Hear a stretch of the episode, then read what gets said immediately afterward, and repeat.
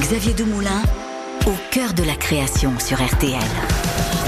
Bonjour, bienvenue dans ACDC au cœur de la création. Mon invité aujourd'hui est une plasticienne, une créatrice Total, lauréate du euh, prix de l'Académie des Beaux-Arts en 2015, pensionnaire de la Villa Médicis en 2017.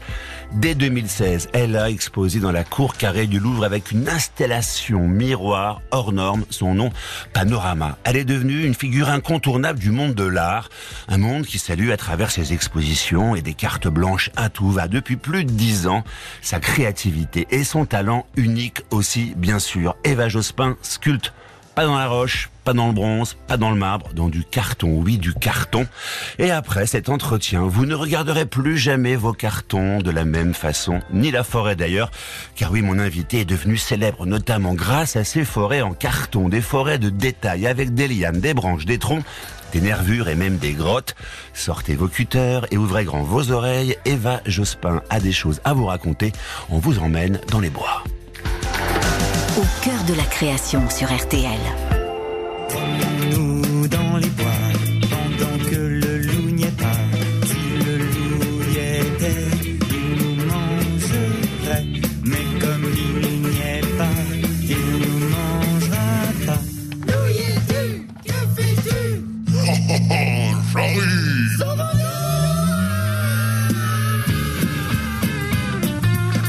Bonjour Eva Jospin, grand merci d'être là. Le loup n'est pas là, promis, il ne viendra pas, aucun mal ne vous sera fait. Ça vous va? Ça me va très bien, je Vous peux avez- rester alors. Vous avez peur du loup ou pas?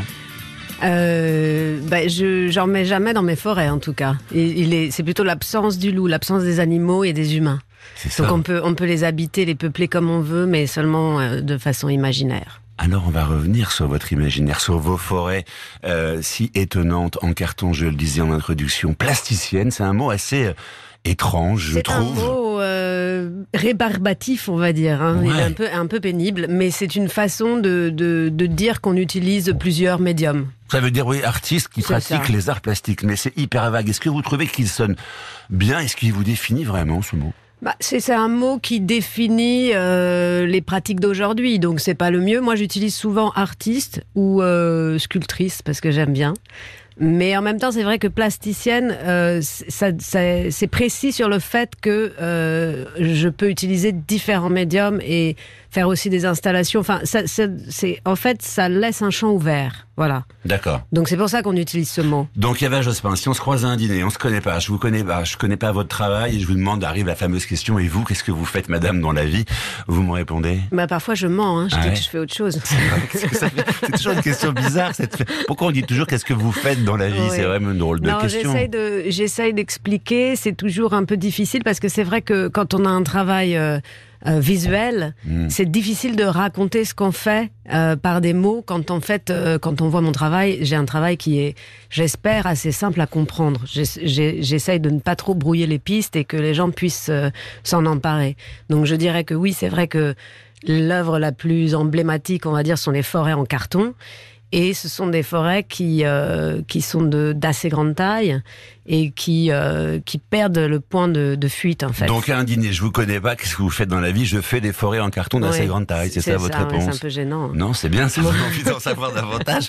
Pour moi, Eva Jospin, vous êtes une, euh, une artiste, allez, on va dire onirique. Tout ce que vous proposez donc appelle à la rêverie. Et ça, c'est assez fascinant. À commencer par cette exposition. C'est en ce moment au Palais des Papes à Avignon. Ça s'appelle Palazzo et c'est une vraie invitation au voyage. Une dizaine d'œuvres. hein. Je rappelle que Picasso, en son temps, a aussi eu cette même euh, carte blanche au Palais des Papes. Donc vous succédez à Picasso. C'est pas rien, ça vous pose un peu l'artiste. Bref, une dizaine de vos œuvres occupent plusieurs salles de ce, c'est le plus grand palais gothique du monde. On peut dire ça comme ça. Alors, je ferme les yeux, là. Vous êtes mon guide. Et on est toujours à un dîner et vous me racontez ce que c'est que ce fameux, cette fameuse exposition au Palazzo. Expliquez-moi. Ça y est, je ferme les yeux. Donnez-moi à voir quelque chose. Et alors, quand vous allez euh, rentrer dans le palais des papes, vous allez être euh, accueilli de diverses façons. C'est-à-dire qu'en fait, j'ai essayé de travailler sur tout le parcours du palais. Donc pas seulement euh, la grande chapelle qui est le lieu généralement où sont les interventions des artistes contemporains, mais d'accueillir en fait le visiteur dès le début et de me faire petite là où il faut qu'il puisse euh, observer les lieux et au contraire euh, m'agrandir et prendre beaucoup plus de place là où, euh, où l'architecture est bien plus monumentale et où en fait il va y avoir un dialogue entre les sculptures et l'architecture.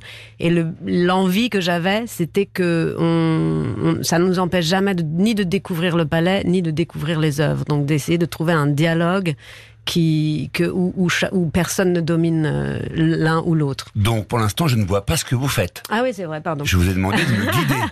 J'arrive dans Alors, le palais, qu'est-ce que Donc je on vois arrive dans le palais, euh, il y a, euh, on va être accueilli par une petite chapelle qui s'appelle la chapelle Saint-Martial. Et dans cette chapelle, il y a une grotte, euh, parce que j'utilise souvent ce motif, pas seulement les forêts, mais aussi les grottes. Et puis finalement, ça fait, ça fait penser un peu aux, aux nymphées, qui étaient des grottes où il y avait des fontaines euh, dans l'Antiquité, mais ensuite c'est revenu aussi dans l'époque baroque italienne.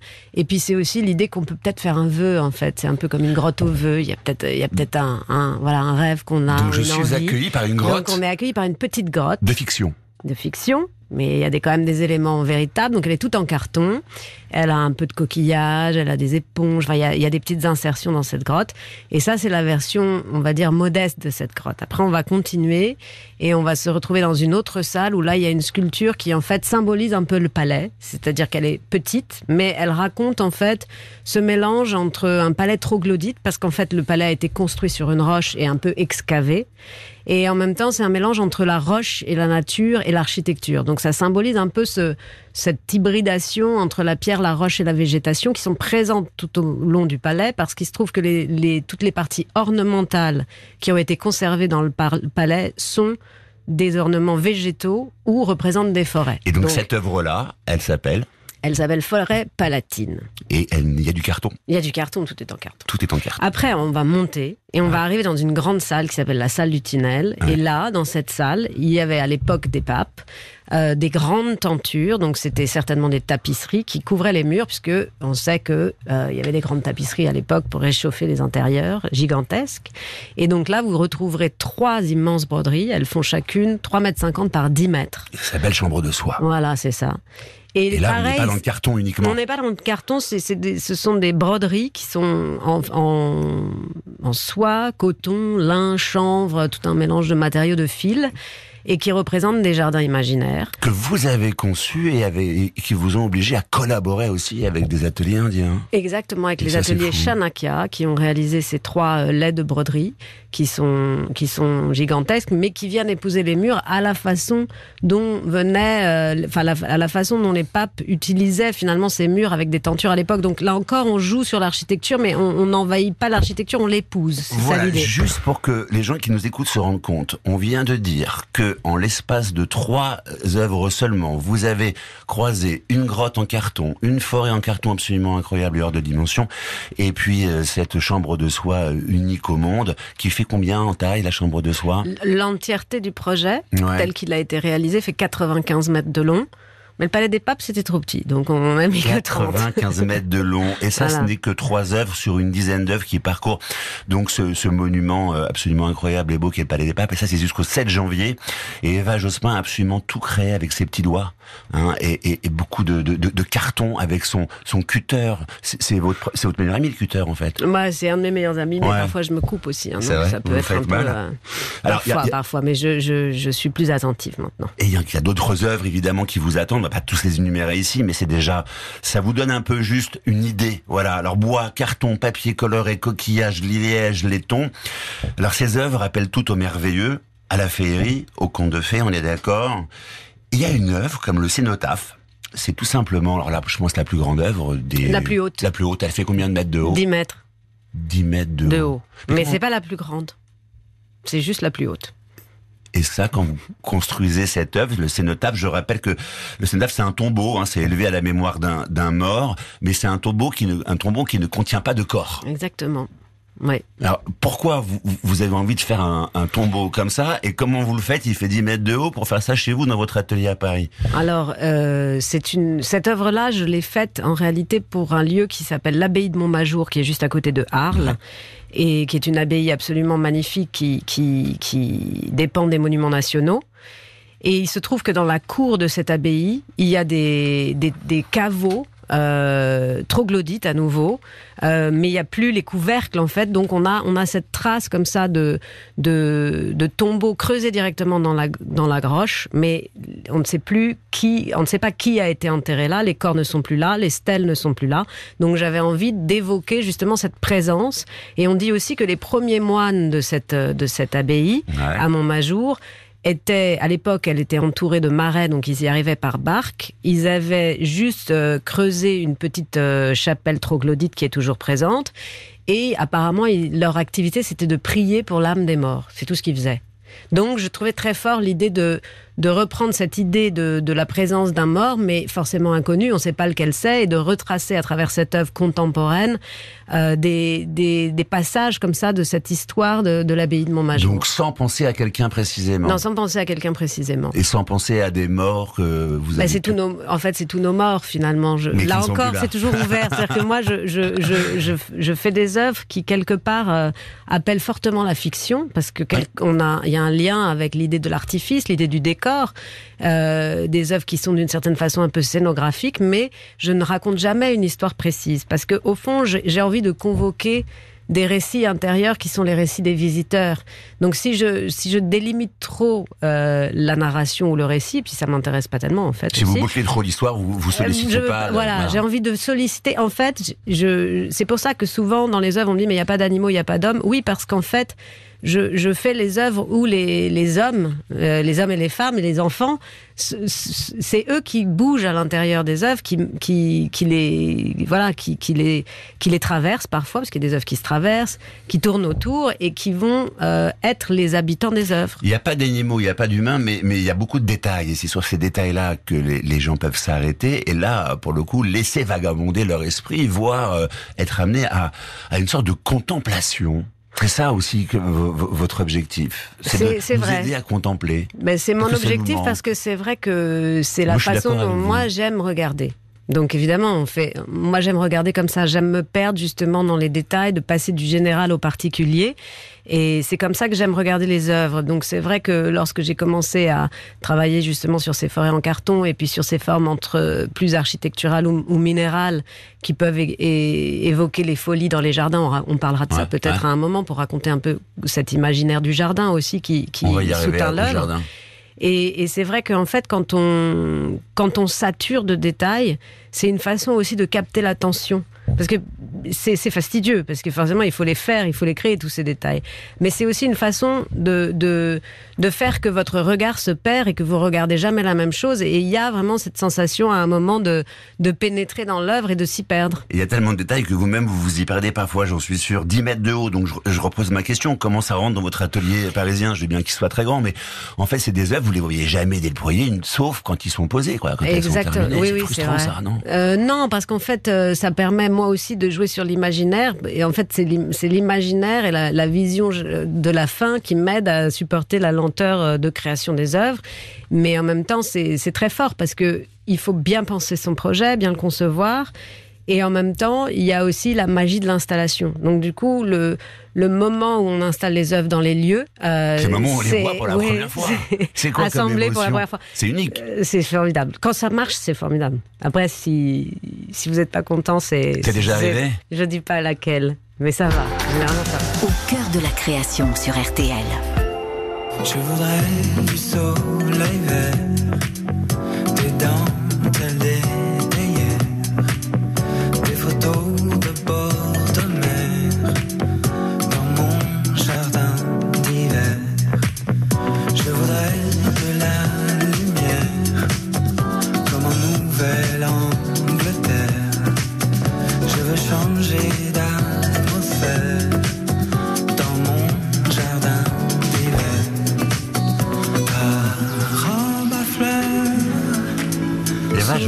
Est-ce qu'on peut parler, vous concernant, de, de vocation? Est-ce que vous vous souvenez précisément du jour où vous avez su que vous alliez devenir euh, l'artiste que vous êtes aujourd'hui? Euh, alors, en tout cas, une artiste. une artiste, voilà. Euh, oui, on peut parler de vocation quand même. Je m'imaginais peintre. Peintre? Ouais, ouais. Heureusement, j'ai arrêté. Mais c'est ce que j'ai fait quand je suis rentrée aux Beaux-Arts. Je faisais de la peinture et j'ai commencé la sculpture à- après avoir euh, passé mon diplôme. Mm. Donc, je suis arrivée à la, à la sculpture plus tard. Mais j'ai toujours, oui, j'ai toujours eu envie de faire Ça ça. s'est joué enfant, c'est ça, à Ouais, 7 ouais, ans, très devant vite, Carmen. Oui, 7-8 ans. Ouais. Oui, alors Carmen, C'est c'était la, la, c'était une mise en scène euh, de Peter Brook et qui, qui m'avait un peu fascinée. C'est vrai que j'aimais dès l'enfance euh, euh, beaucoup le, théâtre et la scénographie et je pense que ça aussi c'est resté une influence dans la façon dont j'ai euh, commencé à travailler la sculpture. Il y a quelque chose d'assez enfantin dans votre travail ou pas? Oui, euh, d'une certaine façon, c'est vrai qu'il y a, en fait, il y a une forme de rêverie, de, de monde construit, de contre-monde, de palais imaginaire. Justement, on parle de- du Palazzo, l'exposition d'Avignon, euh, et de, de voilà, de ces, de, de ces lieux comme ça fictifs. De, mais c'est un jeu poussé à l'extrême, quoi. Maintenant. C'est une super grande dinette en Voilà, fait. Si j'étais une petite fille. Alors, vous êtes vous êtes la fille de Lionel Jospin, euh, ancien premier ministre, et d'Elisabeth de la Muller, psychologue. Est-ce que d'avoir grandi dans l'ombre de de parents comme ça assez forts, un homme de pouvoir, une femme puissante, un homme politique premier ministre de surcroît, est-ce que ça a été un, un moteur ou un frein? Est-ce que l'éducation, est-ce que vous êtes construit contre votre éducation ou avec votre éducation?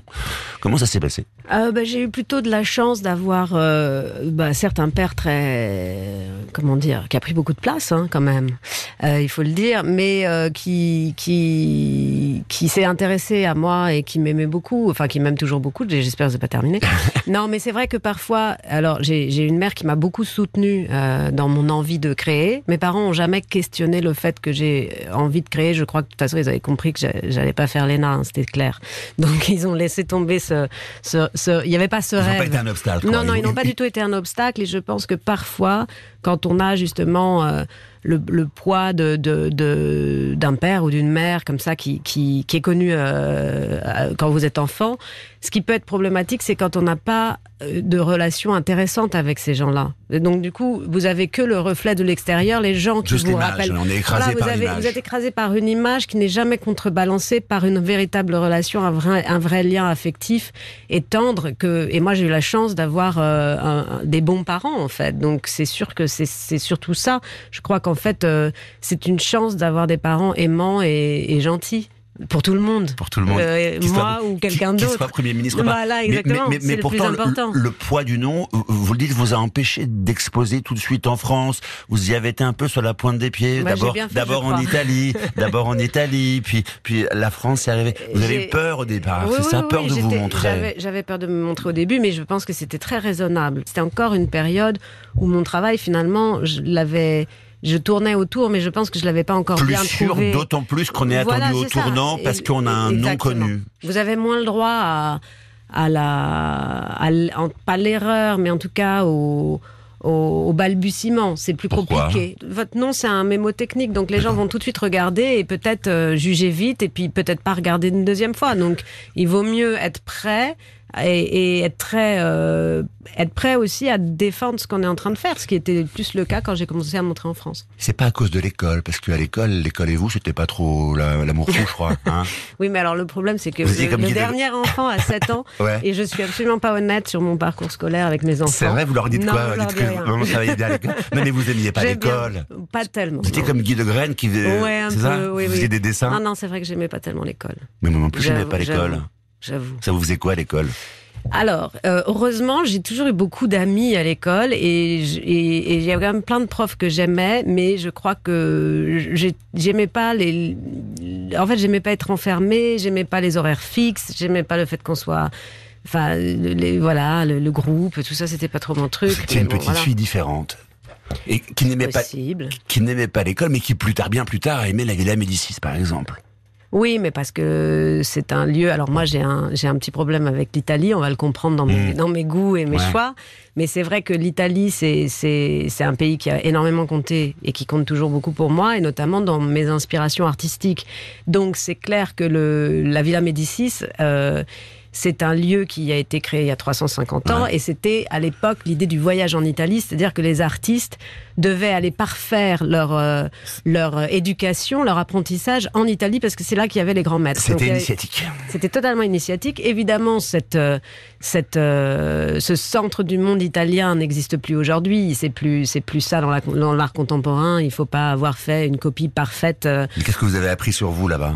Euh, je, ce que j'ai appris sur moi, en fait, ça a été un moment très intéressant parce que c'est un moment où j'avais envie de, de, de peut-être un peu sortir de la forêt, d'être, de garder la forêt, mais de mais d'ouvrir en fait sur d'autres questions et notamment la question du jardin et la question des, de, de, de la grotte, du minéral, mais et de, de ces folies architecturales dont on parlait, donc qui sont des constructions qui n'ont pas d'usage, mais qui vont ponctuer les promenades. Et c'était un, une, une forme qui m'intéressait énormément parce que quelque part, ça pourrait Une forme qui vous a permis d'arriver à des œuvres plus pérennes, c'est ça? Aussi, Aussi. oui, aussi. Parce que si vous avez commencé par des forêts en carton, ensuite les grottes, là il y a eu d'autres d'autres instruments, d'autres matières qui ont été utilisées pour arriver Oui. à ces, à ces fictions-là. Exactement. Donc c'est vrai que par exemple à la Villa Médicis, je voulais euh, réaliser une, une, une grotte que j'ai faite euh, en rentrant euh, au domaine de Chaumont-sur-Loire et qui Ouais. est toujours visible là-bas. Et il fallait en effet passer à d'autres matériaux parce que c'est vrai que ma grotte en carton, même de cinq- enfin qui était assez grande, mais je pense qu'elle n'aurait pas résisté aux, Aux intempéries. aux intempéries. Donc ça n'aurait pas été très très Et la Villa Médicis vous a permis ce passage. de réfléchir en fait. C'était un temps que vous avez euh, pour euh, pour penser le travail. En fait, c'est le luxe de la Villa Médicis, c'est pas seulement d'être dans ce lieu euh, merveilleux et sublime, parce que c'est vrai que c'est un Ouais. lieu vraiment imposant de beauté, et parfois ça peut même poser un problème de vivre dans un dans une telle beauté au quotidien. On n'est pas du tout habitué à ça, Euh, mais c'est le luxe, c'est c'est un peu de temps pour euh, pour réfléchir et comme on sait maintenant depuis le confinement, euh, bah, le temps euh, c'est rare quoi. On n'en a pas souvent, donc Ça euh, vous c'est a toujours fait bien. mûrir. Au cœur de la création sur RTL.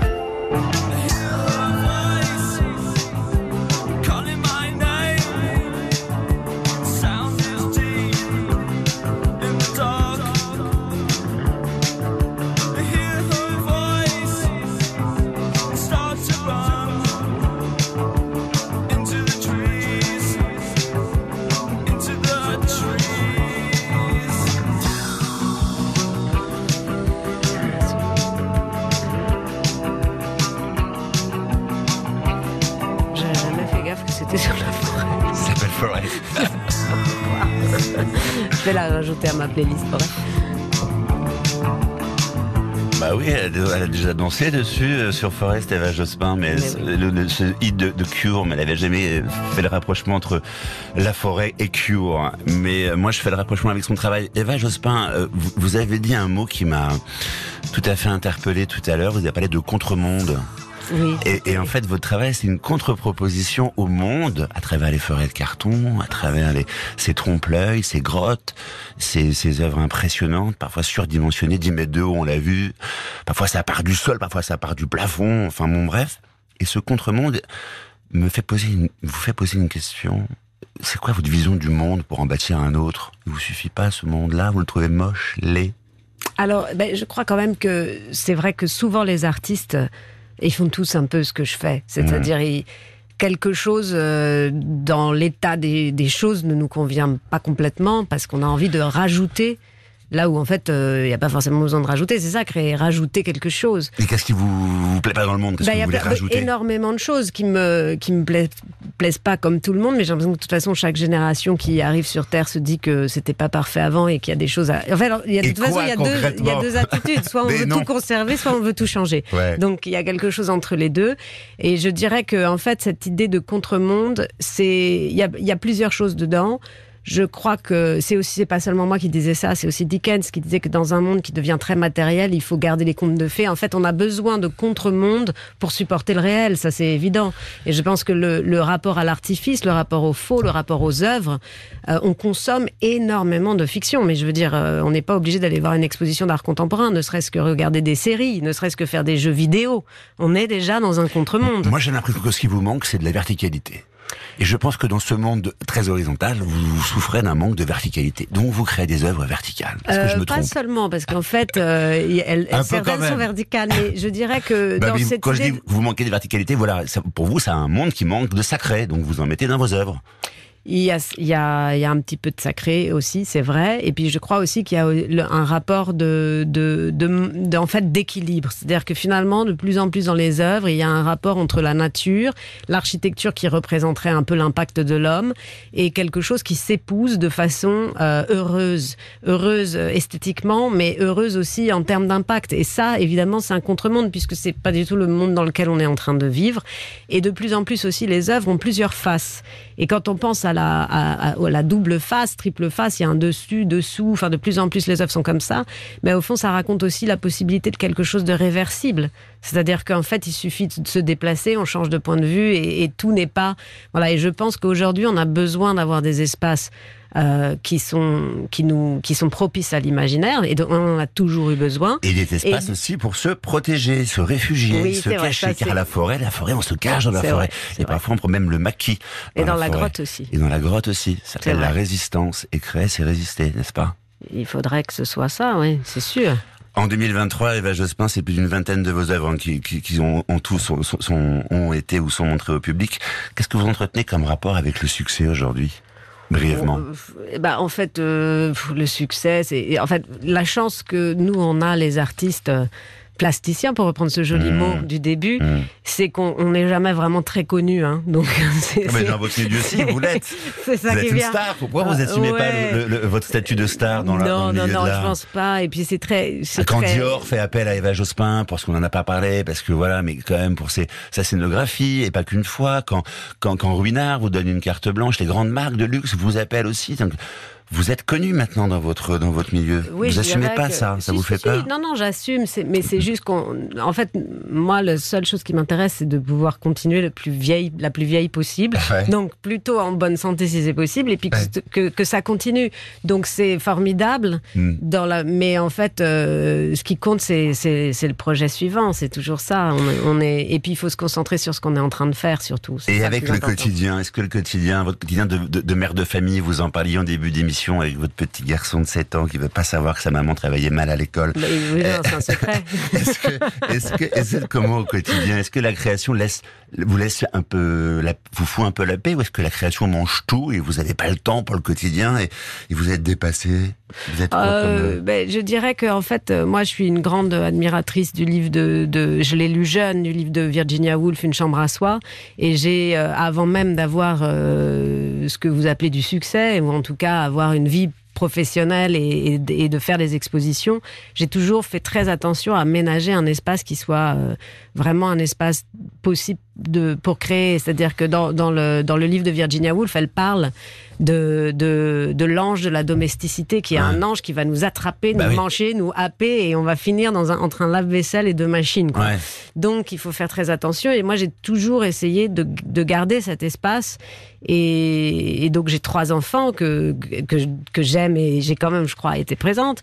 Mais euh, c'est très important de, de, de séparer le monde, de- pour moi en Oui. tout cas, le monde domestique du monde euh, du travail. Et nous, vous arriviez, vous Ouais, arrivez à ça, je vous crois. arrivez à, de- à être aussi une femme du quotidien, comme tout Bah le monde. oui, Faire tourner ses machines tout en pensant à la prochaine et tout en mettant des, des bouts de Mais carton. pour moi, pour moi, en fait, j'ai besoin de séparer les choses géographiquement. Et si j'arrive à les séparer, donc entre l'atelier et la maison, ça marche. Allez, pour terminer, en, en- en un mot, hein, qu'est-ce qui vous rend fier.